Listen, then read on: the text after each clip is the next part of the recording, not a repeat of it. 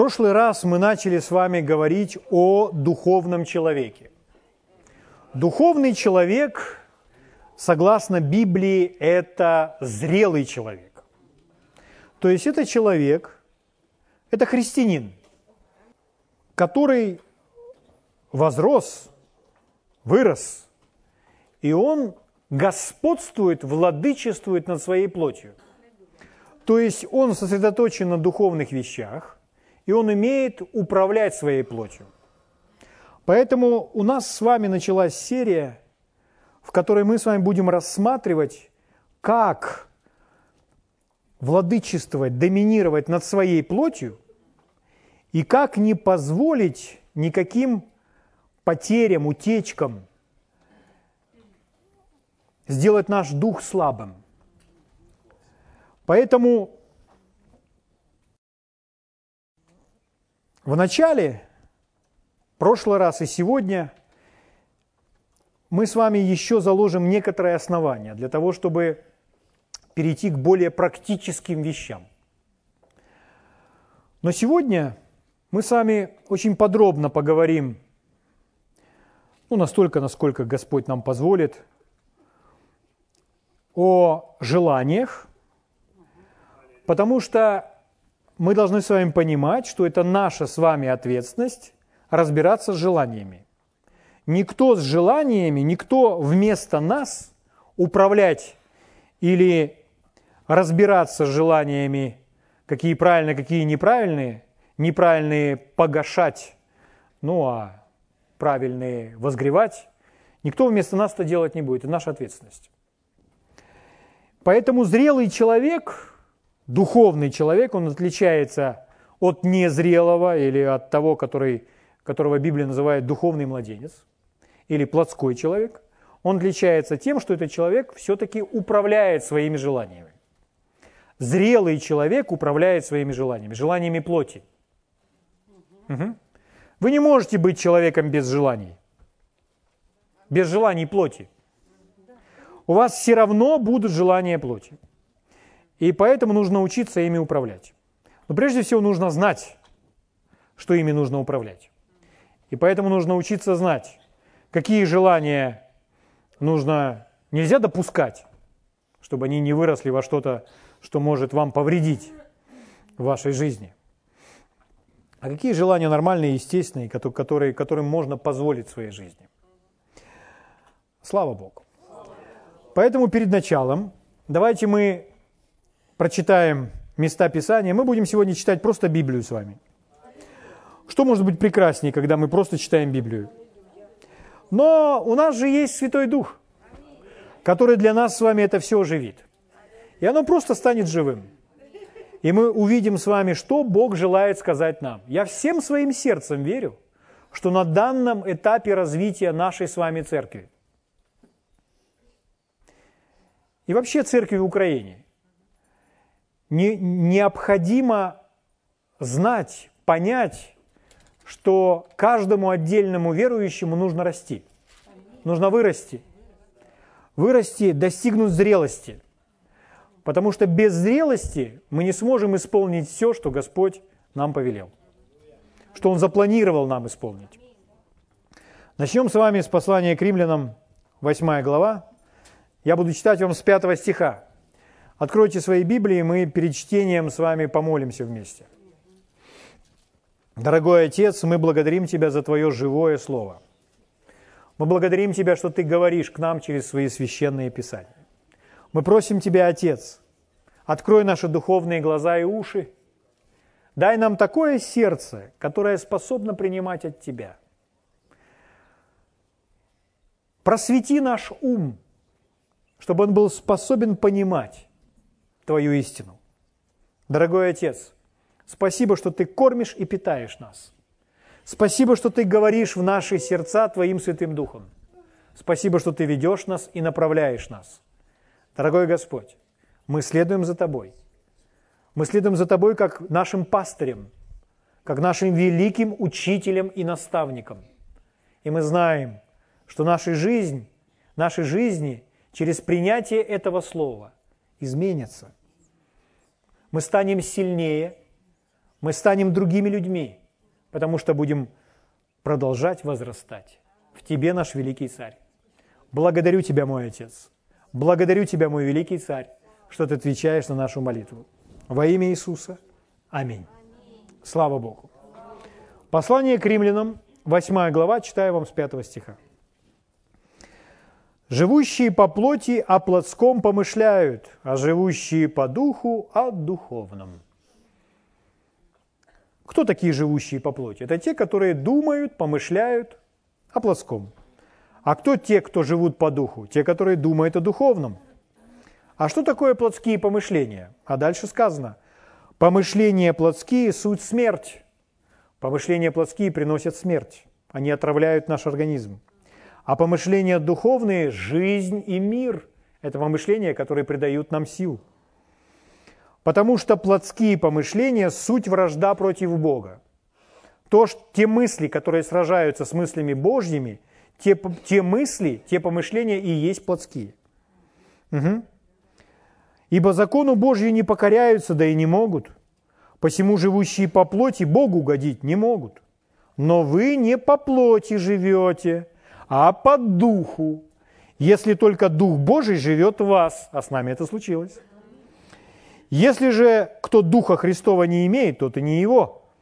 А если Христос в вас, а если Христос в вас, то тело мертво для греха. Друзья мои, это факт. Но Дух жив для праведности. Это перемены, которые произошли с нами в момент рождения свыше. Когда мы родились свыше, то родился наш с вами Дух. Аминь.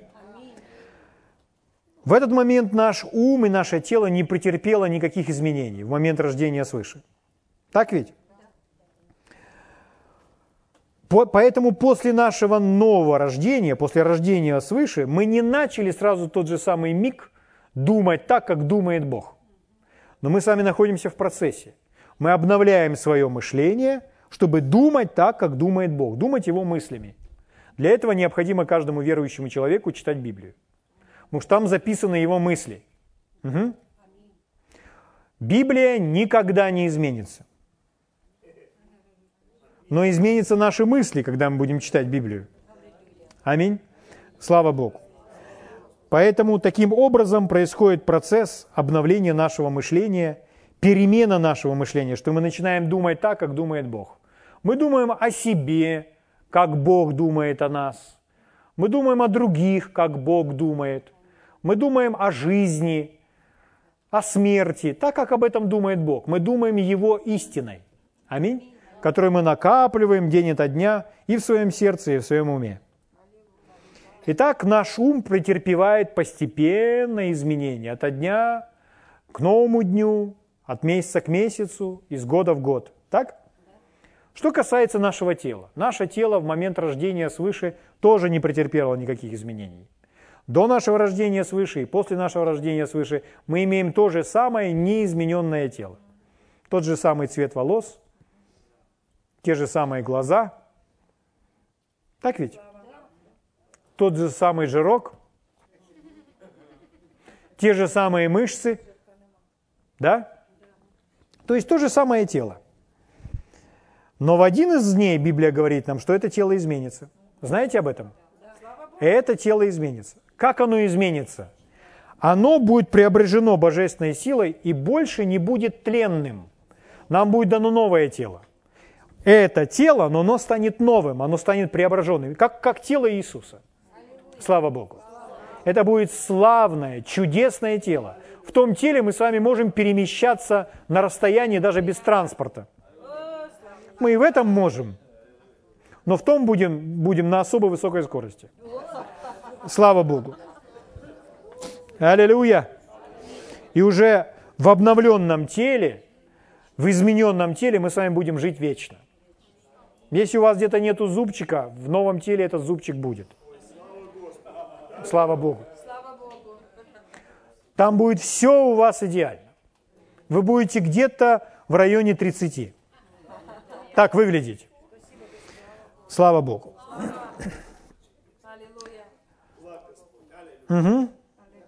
Итак, Но с момента рождения свыше мы с вами имеем ту же самую плоть. Такую же плоть, как до момента спасения. То есть, если вы повстречаете человека, который не спасен, то ваше тело от его тела не отличается. Угу. Те же самые желания и те же самые чувства. Но вы изменились внутри. Поэтому у вас есть сила и способность контролировать желание тела изнутри. И вы очень э, ясно это осознали, что вы поняли, что вы можете управлять телом не так, как до момента рождения свыше. Тело не изменилось, желания те же. Если им позволить, человек может начать делать всякие непотребства, даже будучи рожденным свыше. Но мы с вами имеем силу и способность внутри контролировать это тело с такими же желаниями, как у людей, которые не приняли спасение. Угу. Слава Богу! Мы обрели эту силу, эту способность изнутри контролировать свою плоть. Слава Богу! Хорошо, друзья мои. Читаю вам первое послание к Коринфянам. Начну со второй главы, с 14 стиха, то, что мы читали в прошлый раз. 2.14 душевный, или в другом переводе, естественный человек, душевный, естественный человек, не принимает того, что от Духа Божия, потому что он почитает это безумием или глупостью и не может разуметь, потому что о сем надобно судить духовно, судить или различать, распознавать. В другом переводе это так и звучит. Потому что это можно распознать только духовно. Угу. И так сказано, что естественный человек не принимает того, что от духа. Для него это просто глупость, для него это пустые вещи. Почему? Он не может воспринимать это естественными чувствами, посредством всего есте... то, что можно потрогать, то, что можно увидеть. Потому что это можно воспринять, это можно осознать только духом. Угу. 15 стих. «Но духовный судит, или то же самое слово, различает, или распознает. У нас написано «судит о всем». По-другому, в другом переводе, различает все. Духовный различает или распознает все. А о нем судить или различать, опять распознавать, никто не может. Почему так? О нем никто не может судить, потому что естественные люди не осознают духовные вещи. Они не понимают этого. Естественный человек не понимает. Иногда люди могут это называть логическим мышлением. Некоторые называют это э, научными открытиями. Но на самом деле это просто жизнь, основываясь на естественном. И человек говорит, ну, это противоречит логике или это противоречит научным открытиям. На самом деле этот человек говорит, что я просто не в состоянии принять то, что я не могу понять, что я не могу почувствовать, что я не могу увидеть. То, что не, не подвластно моим органам чувств, я не могу это принять. Что за пределами моих органов чувств еще что-то существует – как бы это люди ни называли. Наукой, логикой или чем-то еще. Это просто жизнь естественная, основываясь на естественном. Угу. Поэтому, когда такому человеку вы будете говорить о духовных вещах, он может просто начать смеяться с этого, потому что для него это все пустые, незначительные вещи. Но для духовного человека не так. Угу. Духовный человек распознает, он знает эти вещи. Слава Богу! Итак, можно быть в своей жизни контролируемым духом, а можно быть в своей жизни контролируемым плотью. Угу. Как мы с вами уже сказали, Бог не будет контролировать нашу плоть за нас. И знаете, что еще? Дьявол не может тоже без вашего разрешения взять вашу плоть и использовать. Потому что это только в нашей с вами власти, и мы принимаем решение, что будет делать наша плоть. Угу. Слава Богу! Но вот что интересно. Человек, он свободен, и он может посещать служение в прекрасной церкви. Такая, как наша или какая-либо другая, удивительные церкви.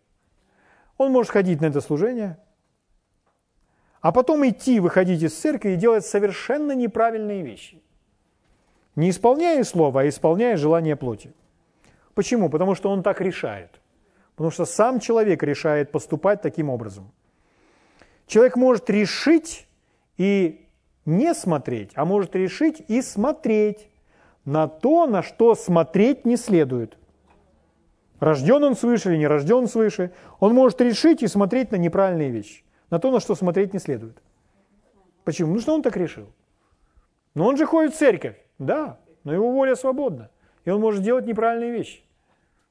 Идти на поводу плоти. Это и отличает зрелого человека, что он умеет контролировать свою плоть, что он держит ее во власти. Угу. Поймите, э, не нужно удивляться. Один и тот же человек утром может позволить или уступить Святому Духу, а после обеда быть используемым сатаной. Есть очень наглядный пример, очень яркий пример из Библии, записанный в Евангелии от Матфея, в 16 главе, начиная с 13 стиха и далее – там, где Иисус спросил своих учеников, а за кого люди почитают меня? Они ответили ему, за того пророка, за другого. Хорошо, а вы за кого почитаете меня? Вы считаете, кто я? И здесь Петр сказал, ты Христос, Сын Бога Живого. Откуда Петр это узнал?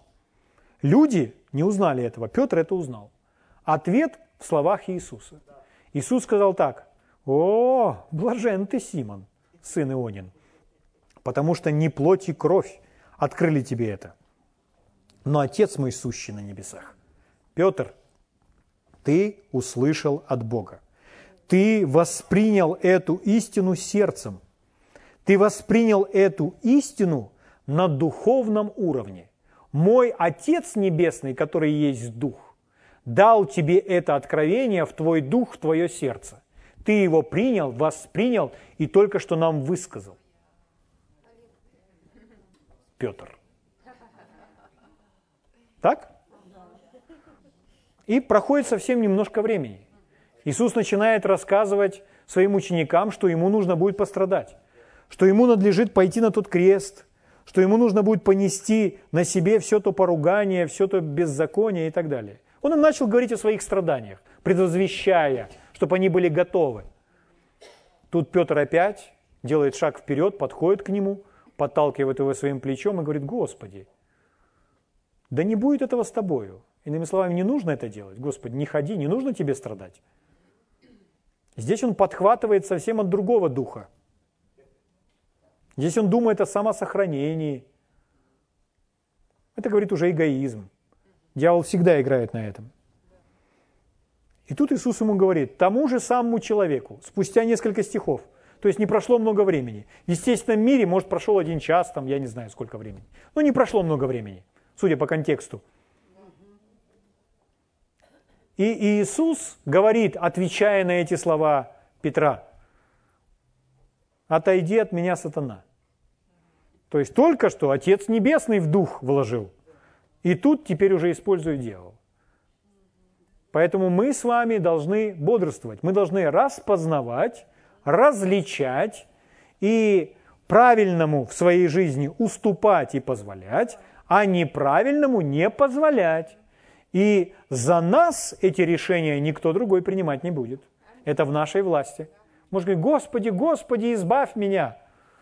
Но Господь говорит, противостань. Аминь. Слава Богу.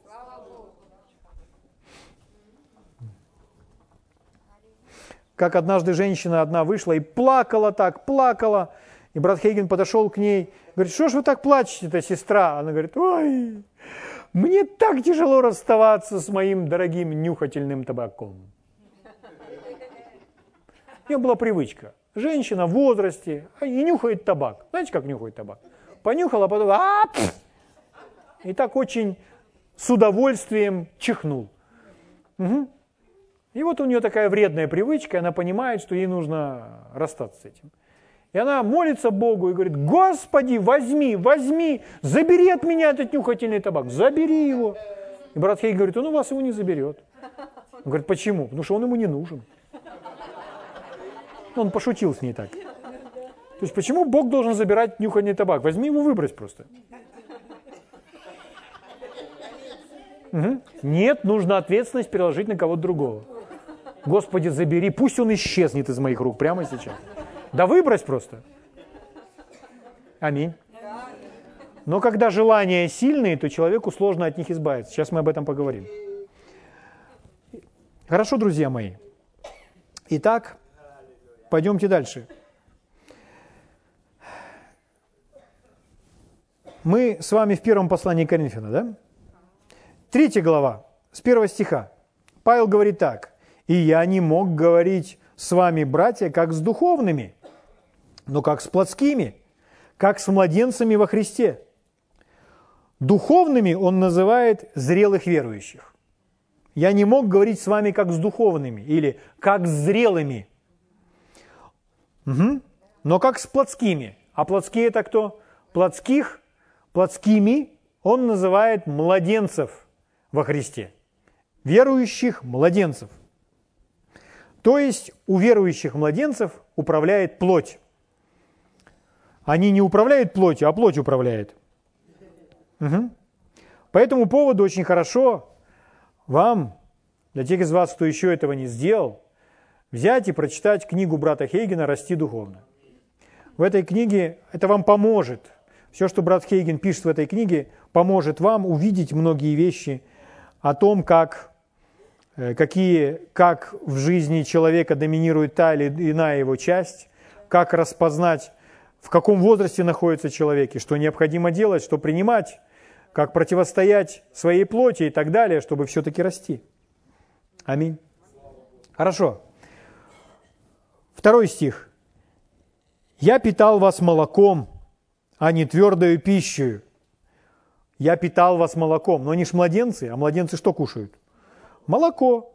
Скажите, молоко – это плохая пища? Нет. Это хорошая пища.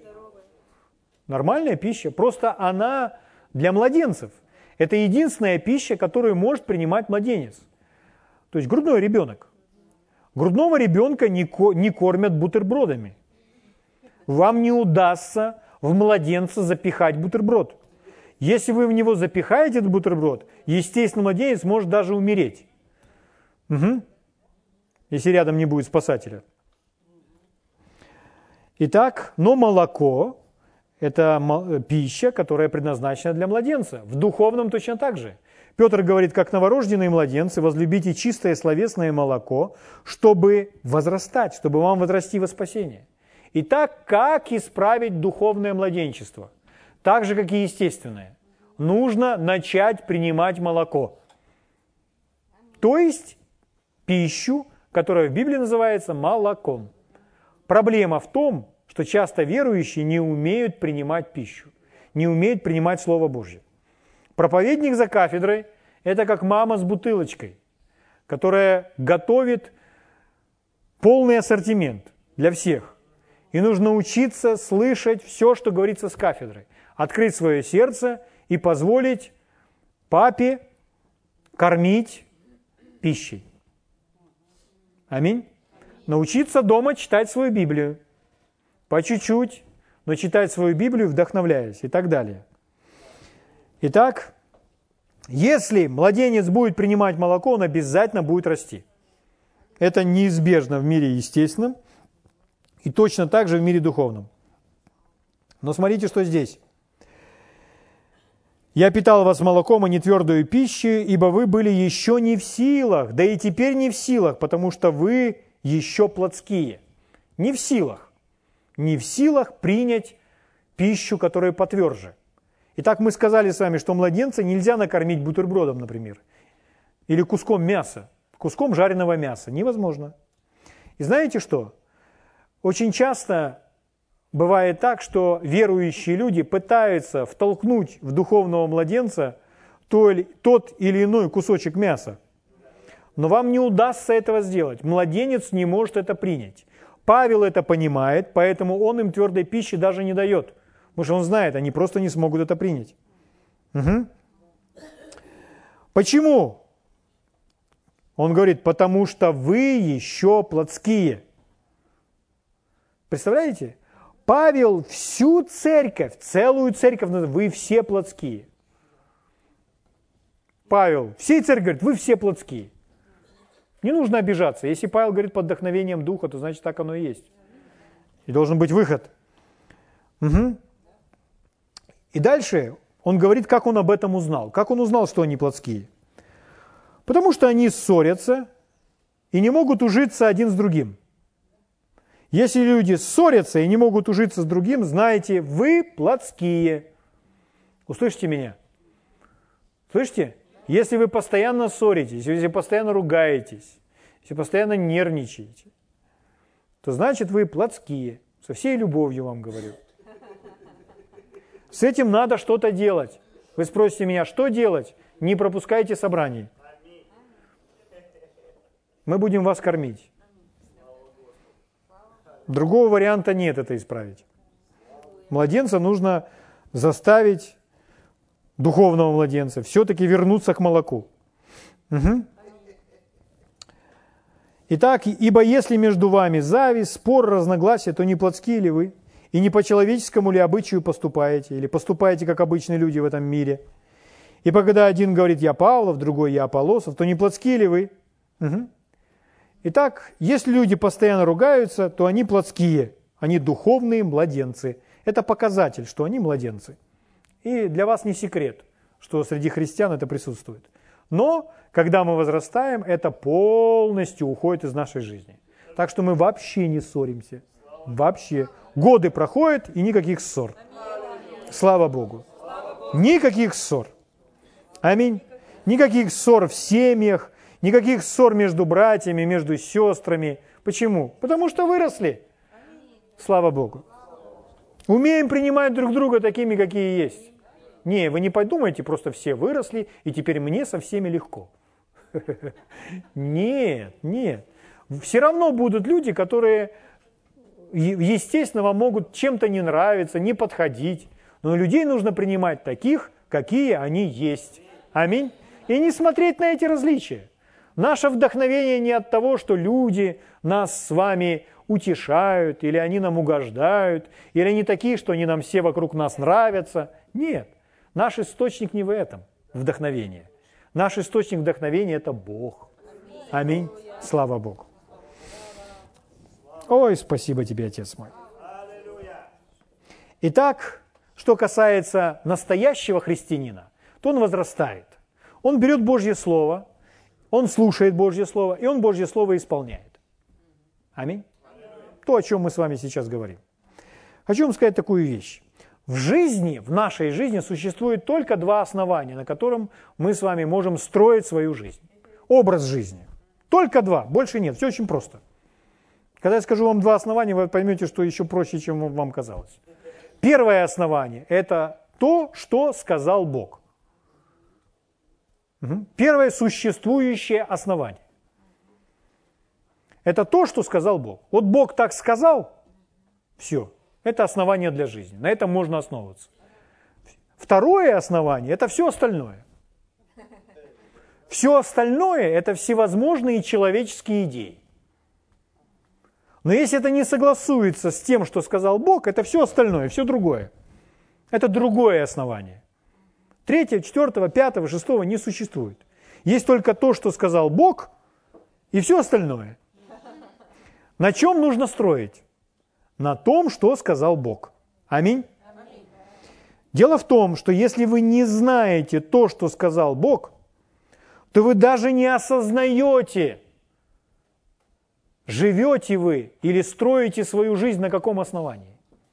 Вы можете строить свою жизнь на человеческих доводах и даже не знать об этом. Почему? Потому что вы не знаете, что сказал Бог. У вас нет стандарта, с которым вы можете это все проверить. Но когда вы знаете то, что сказал Бог, все, вы уже на коне, на высоте, при шпаге. И что там еще? И слава Богу. И аминь, да. Слава Богу! Аллилуйя! Все, друзья мои, во что мы с вами верим, все не, вот вы поверили во что нужно проверить, так, как, что об этом говорит Библия. Потому что если мы с вами начинаем во что-то верить, о чем Библия не говорит, это все человеческие домыслы. И это не работает в жизни человека. Нужно иметь соответствующие места Писания. Сказали, что «а я верю, что вот так вот». А что по этому поводу говорит Библия? У вас есть соответствующие места Писания? Нет. Откуда вы это взяли? Из песенного сборника или слышал там, один проповедник по телевидению говорил. Нужно проверить, есть ли это в Библии. Все наше верование должно проверяться Библией. Слава Богу. Хорошо, друзья мои. Итак, мы сказали с вами, что нужно научиться господствовать над своей плотью. Как узнать, что человек плотской? Мы увидели с вами одну из самых распространенных, частых, главных характеристик плотской жизни – это ссоры.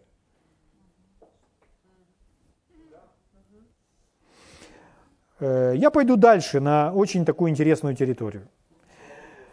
Э, мы же говорим с вами о желаниях плоти, поэтому возьмем что-то очень яркое. Это не значит, что э, у вас, у каждого в этом вопросе грех. Я знаю, что вы, ну я знаю, я верю, что вы не занимаетесь этим.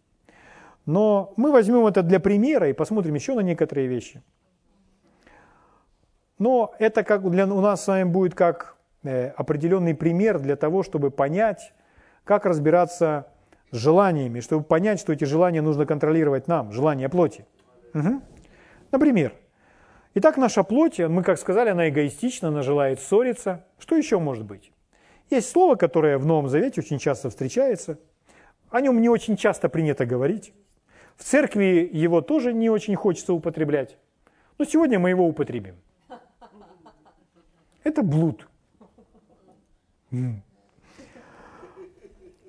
Блуд – это все, что связано с разными сексуальными грехами. Сейчас мы с вами посмотрим, что это такое. Смотрите, если Павел, возвращаемся к этим коринфянам, они для нас сейчас, мы учимся у них. Если Павел сказал Коринфянской церкви, вы все плотские. Нет, он не так сказал, он сказал, вы все плотские. Он так сказал, вы все плотские угу. то значит, это о том говорит, что у них доминирует плоть, что они позволяют своей плоти. Смотрите, что он говорит в пятой главе.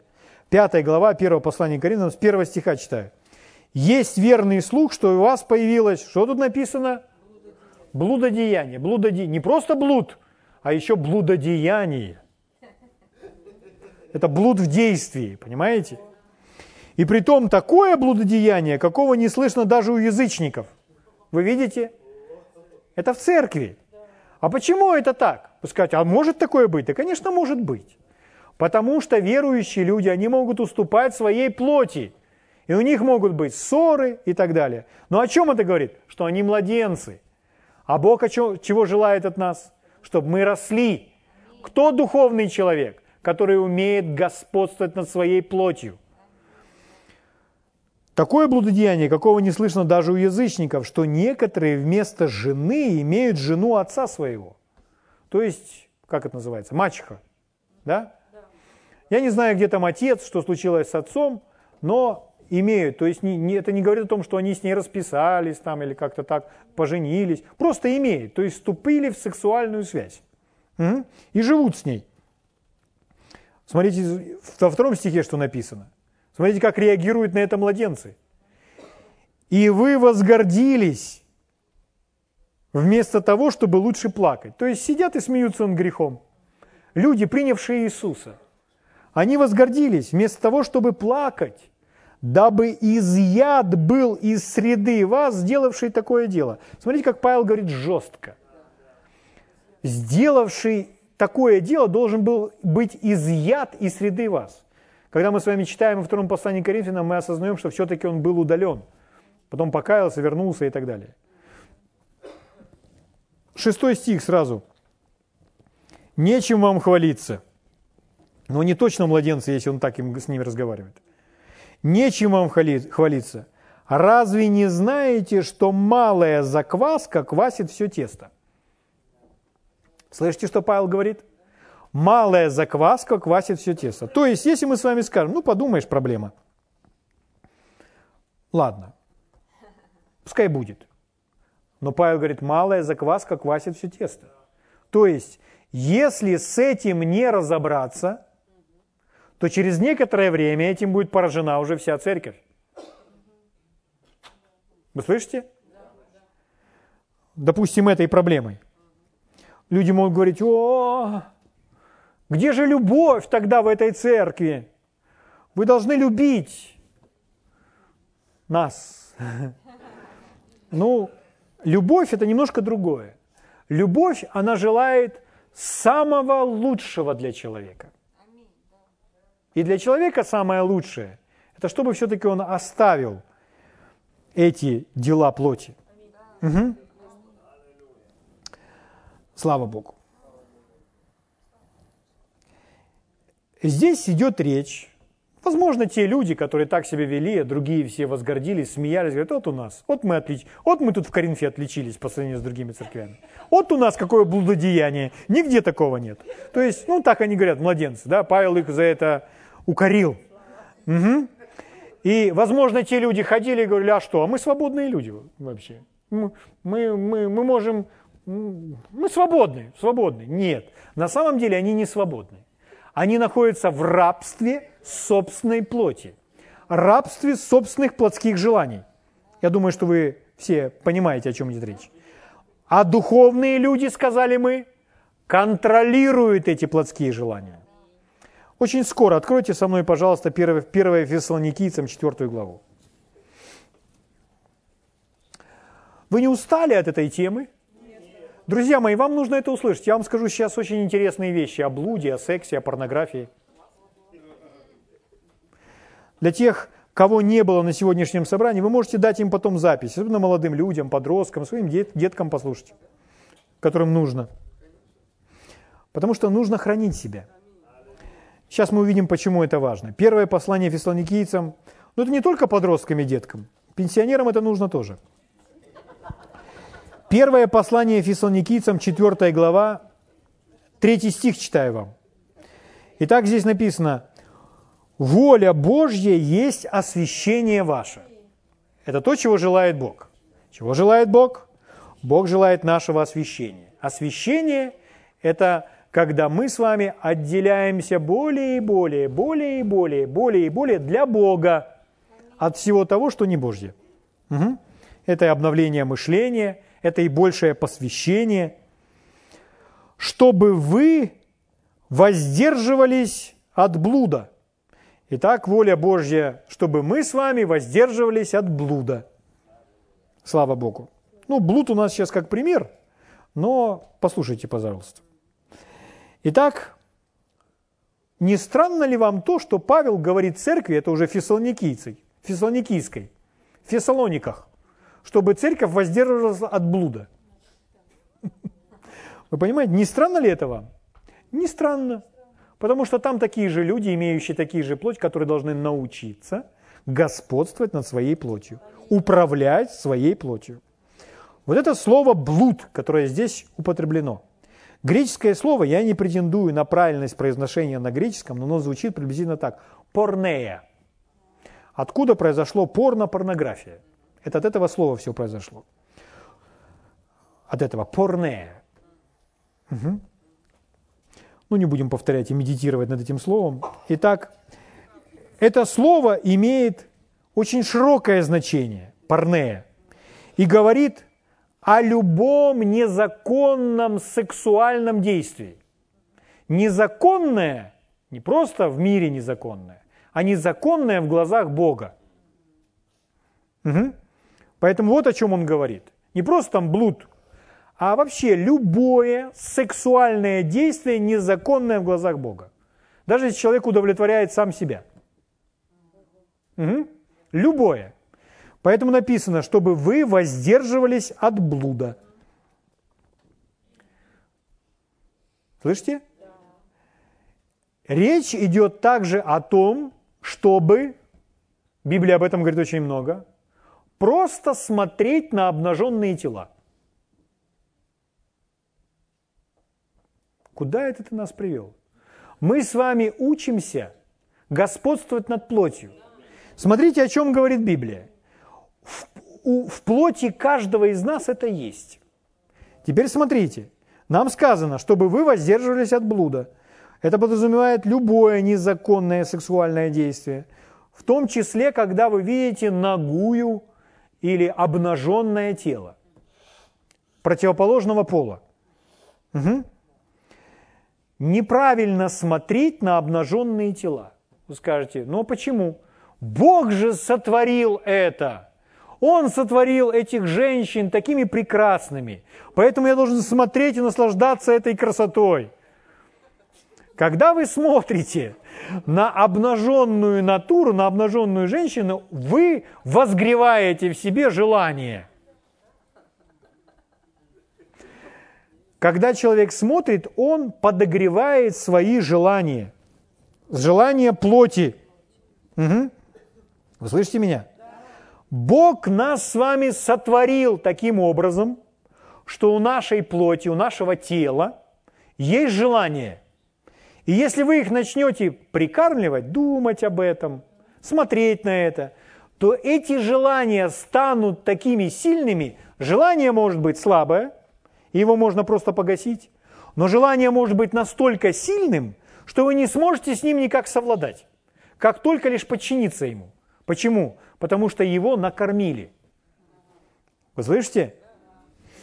Поэтому не нужно не смотреть, на обнаженные тела, возгревая свои желания. Ни, никому не показывать не нужно. Свои тела.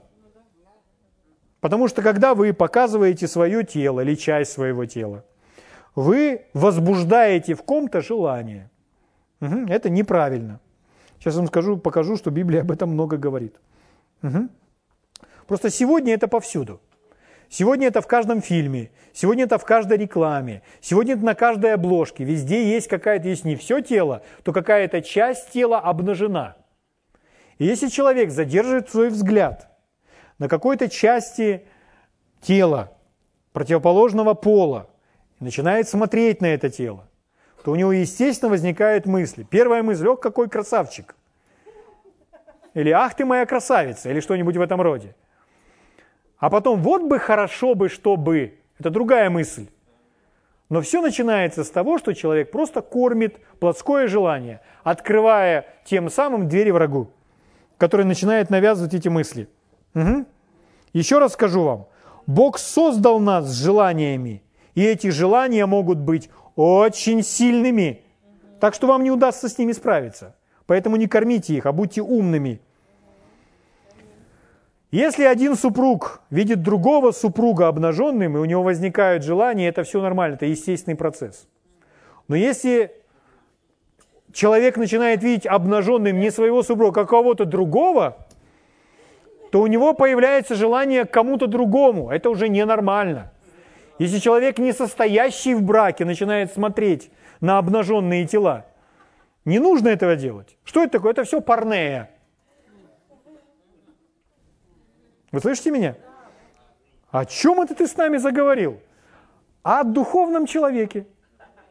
О том, чтобы быть духовным. Угу.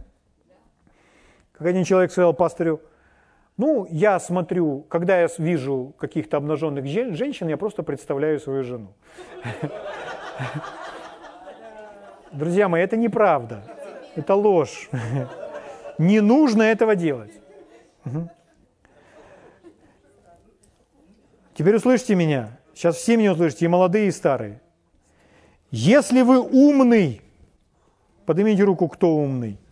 Кто считает себя умным? Правильно, все должны сейчас поднять руку, по идее. Если вы умный человек, вы не будете смотреть на обнаженные фигуры. Вы скажете, ну это же живопись. Забудьте за ту живопись. Читайте Библию. Но это же мировой шедевр искусства. Вот смотрите, мы с вами сказали, есть два основания, чтобы строить. То, что сказал Бог, и, и все остальное. Хорошо, если этого нет в Библии, значит, это просто человеческие домыслы.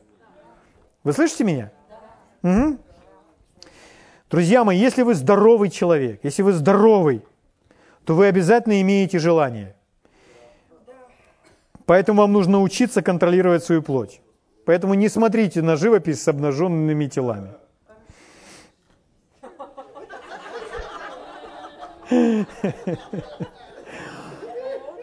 Ну вот, вот ответьте мне, помните бытие, Эдемский сад, наших первых людей, наших пра-пра-пра-пра-пра-пра, дедушек, помните? Они там согрешили. Они увидели, что они наги. Помните? До этого момента они были одеты в Божью славу. И вот они лишились этой одежды. Голые. И что дальше было? Ну, они там пытались прикрыться и так далее. Но что сделал Бог? А Бог им сделал одежды. Не открывайте свои тела. Вы что, хотите, чтобы Бог вас закутал? Никому не показывайте посторонним ничего. Вы слышите меня? Ни мужчины, ни женщины. Скота это только женщины. А мужчины бывают и... Знаете, играют мышцами.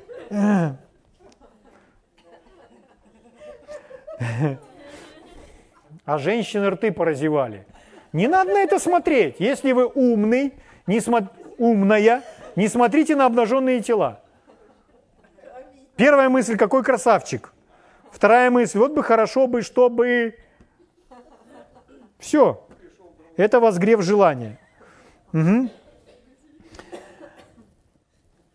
Сначала Господь их одел, а потом мы читаем Э, закон, и в законе написано, никто не должен не смотреть на ногого, не видеть тебя ногим. Там это в законе написано снова и снова и снова. Почему? Потому что Господь знает, о чем Он говорит. Потому что для Него это не чисто, не свято. Это неправильно. Потому что это возгреет неправильные желания в человеке. Смотрите, мы читаем с вами 1 Фессалоникийцам, да? Я прочитал вам какой? Третий стих? Четвертый стих чтобы каждый из вас умел соблюдать свой сосуд в святости и чести. Когда он говорит о сосуде, он говорит о теле. Чтобы каждый из вас мог соблюдать свой сосуд святости и чести, а не в страсти похотения, как язычники, не знающие Бога. То есть у нас не должно быть так, как в мире. У нас не должно быть мировоззрения, как в мире. Угу. Там рассказывают о том, кто вступил в какую сексуальную связь и с кем. И они друг другу это рассказывают. Более того, они хвастаются этим. И если кто-то не вступил, то он считается каким-то не совсем полноценным. А кто вступил снова и снова, и у которого большая коллекция, то тот вроде как будто герой. Но это мир. Это то, о чем он здесь говорит а не в страсти похотения, как язычники, не знающие Бога, чтобы вы ни в чем не поступали с братом своим противозаконно и корыстолюбиво. Смотрите очень внимательно. Потому что Господь мститель за все это. Что это значит, друзья мои? За любое проявление блуда или несоблюдение своего сосуда в святости и в чести обязательно придет суд. Суд обязательно придет. Здесь об этом написано. Поэтому нужно Божье Слово исполнять. Угу. Слава Богу. Это требования, которые предъявляет нам Библия. Слава Богу. Так работает духовный закон. Вы кормите свои желания, думая о чем-то снова и снова. Это работает и в положительном, и в отрицательном. Угу. Одинаково. И так, и так. Вот скажите, нормально, если вы вдруг идете, увидели в окне кого-то там раздевающегося и подглядывать? Нет, это ненормально. А если кто-то взял и снял это на видео, и вы смотрите это по телевизору, разве это не то же самое? Это то же самое. Смотреть за кем-то. Если вы умный, знаете, что вы будете делать? Не только детям своим, так не смотрите. Это для взрослых. Нет, нет, нет, нет. Всем, всем. Так, детки, папа тоже закрыл, все. Аминь. Ну, если вы хотите быть святым человеком. Если вы хотите, чтобы у вас не было проблем. Еще раз, Фессалоникийцам 4.4 чтобы каждый из вас, кто? Каждый из вас. О, я думал только пастырь. М? Что было бы, если вы узнали, что у меня есть одна любовница или две? Как бы вы ко мне относились? Вы сказали, ну ничего, подумаешь, у всех свои проблемы. Я думаю, что для вас бы меня как пастора просто больше уже не существовало. Но скажите, это, это требования только, которые предъявляются к пастору или каждому из нас? Каждому из нас. Поэтому смотрите, чтобы каждый из вас умел соблюдать свой сосуд в святости. Святость мы знаем, что такое. Отделенная от всего нечистого от греха для Бога. Но смотрите, что здесь написано. Чести. То есть речь идет о теле, и сказано, что этот сосуд, тело, необходимо соблюдать в чести. Мы с вами говорили о молодых людях, о подростках. И вот, если говорить о чести, наше тело, оно должно быть в чести.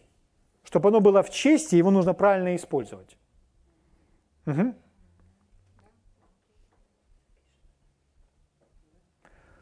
Хранить свою девственность – это честь для тела. Это честь.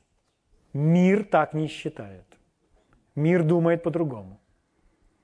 Но честь для тела – это когда это тело мы не предоставляем всем, кому попало. Мы не, не используем, не, не отдаем на использование кому угодно, а только тому, кому повелел Господь, вступая однажды в брак на всю жизнь, и только смерть разлучит нас, да? Слава Богу. На время, совершенно верно, да. Слава Богу. Наше тело драгоценно, оно свято и оно в чести. Святой сосуд в чести. Угу.